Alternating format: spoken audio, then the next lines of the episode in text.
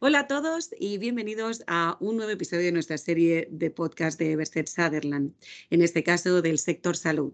Soy Mabel Molero, la directora de comunicación y marketing, y me permito recordarles que la temática de nuestros podcasts responden a los intereses y los temas de actualidad que nuestros clientes suelen solicitarnos. En este caso nos acompaña Marta González, nuestra socia del Departamento de Health and Life Science y directora de Pharma Unit. Hola Marta, de nuevo. ¿Qué tal Mabel? Gracias por la introducción. Gracias, gracias a ti. Eh, vamos a tratar, como hablábamos antes, y cubrir un tema que eh, has recibido bastantes consultas, como es el programa de apoyo a pacientes, el famoso PSP.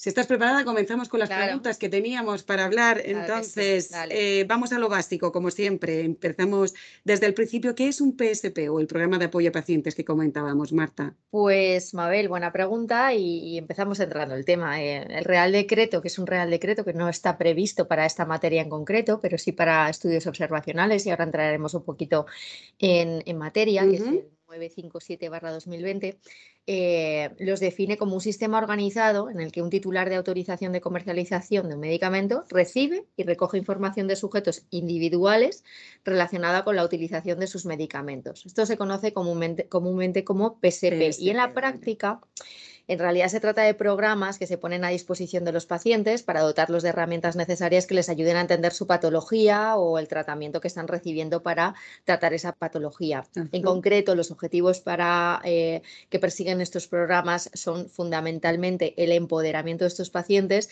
es decir, hacer que los pacientes conozcan su tratamiento y su patología, como hemos dicho, y la autogestión, eh, que esos pacientes sepan utilizar los recursos que se les ofrecen de forma eficaz y eh, trabajar de, de forma eficaz también con el personal sanitario que les atienden. En el pasado, y por poner un ejemplo, pues eh, muchos de estos programas se han materializado o canalizado a través de call centers en el que se hacían llamadas a los pacientes para realizar un seguimiento o bien de su enfermedad o para resolver dudas sobre la administración de un fármaco en concreto. Pero bueno, esto es un ejemplo de, de tantos. No, Marta, qué interesante.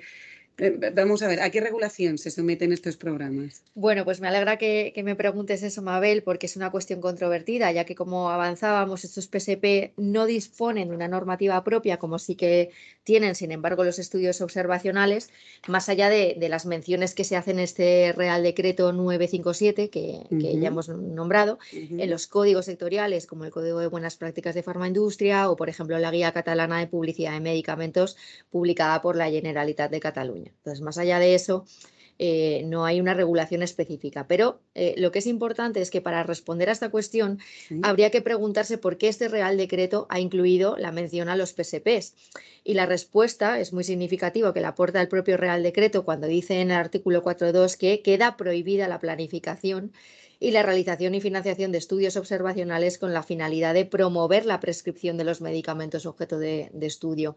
Esto es clave porque aquí ya te está introduciendo una, una prohibición y te está diciendo el por qué el legislador ha entendido que es eh, fundamental poner pie en pared respecto a estos programas que en el pasado pues, se habían utilizado pues, como herramientas quizá en, determinadas ocasiones de promoción de, medicamentos. En cualquier caso, es muy importante destacar que, el documento de preguntas y respuestas publicado por la Agencia Española de Medicamentos de 3 de marzo de 2021 te dice que, y te responde a esta pregunta, que aquellos programas de apoyo a pacientes que prevean el registro de información sobre la utilización de medicamentos mediante contactos planificados con los pacientes se van a regir necesariamente por este Real Decreto 957-2020. Eh, ¿Esto qué quiere decir? Que les aplican, por tanto, las condiciones y requisitos de aprobación de los estudios observacionales eh, y por tanto pues requerirán el dictamen preceptivo del CEIM, el acuerdo de la dirección del centro sanitario y en su caso pues en requisitos previos a su inicio que establezcan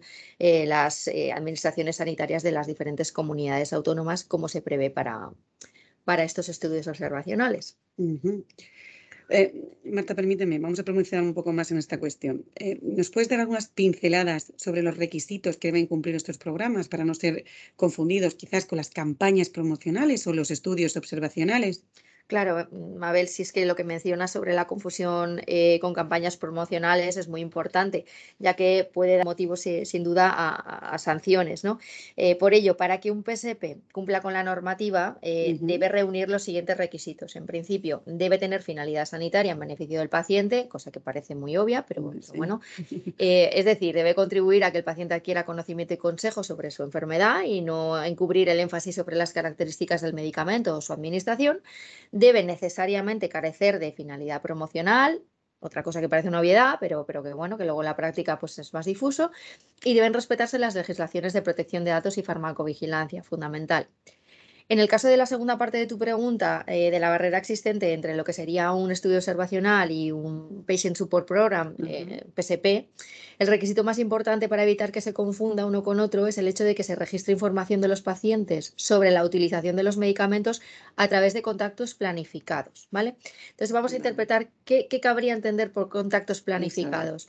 Bueno, pues nosotros entendemos que son aquellos contactos proactivos que se definen en el contexto de un protocolo, el protocolo de un estudio observacional, que es el documento donde se describen los objetivos, el diseño, la metodología y las consideraciones estadísticas y, de organización de un estudio observacional. Es decir, siempre que estos contactos estén planificados, eh, dentro del contexto del protocolo deberíamos considerar que se trata de un estudio observacional y cuando se reúnen los requisitos previstos en, este Real Decreto.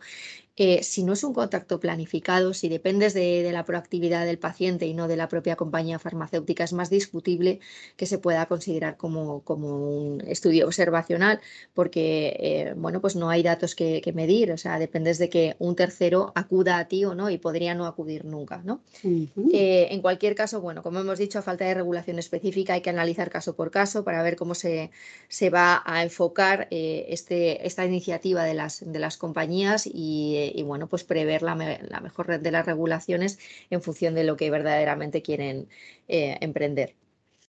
Se ha entendido, Marta, pero permíteme, ¿qué ocurre si se recaba datos agregados? Es decir, si se recogen datos globales y no de pacientes individuales, según entendido. O sea, ¿aplicarías también el Real Decreto 957 y segunda pregunta que te la voy a hacer ya, si se trata de datos obtenidos a través de una encuesta a un médico, o sea, ¿qué, aporta? ¿Datos generales? Bueno, pues te, te, respondo, Mabel. Sobre la primera pregunta, la respuesta es no, no se encontraría dentro de la definición de programa de apoyo a pacientes. Eh, prevista en el artículo 21G del Real Decreto 957, ya que este incluye información sobre sujetos individuales, no estamos hablando de datos agregados, que es eh, la pregunta que, hacías inicialmente. Y sobre la segunda pregunta, eh, entiendo que no se recaban datos referidos a la salud de las personas y entonces no se trata de un estudio observacional. Ah, lo mismo, o sea, la, la, respuesta es no, no. Vale. Pues, pues queda claro y entendido como siempre, Marta, porque desde luego muchísimas gracias por tu sabiduría y expertise. Con esto concluimos. Eh, de nuevo estamos todos los profesionales de Everset Sutherland a su servicio y darte las gracias de nuevo. Gracias, Mabel, a ti.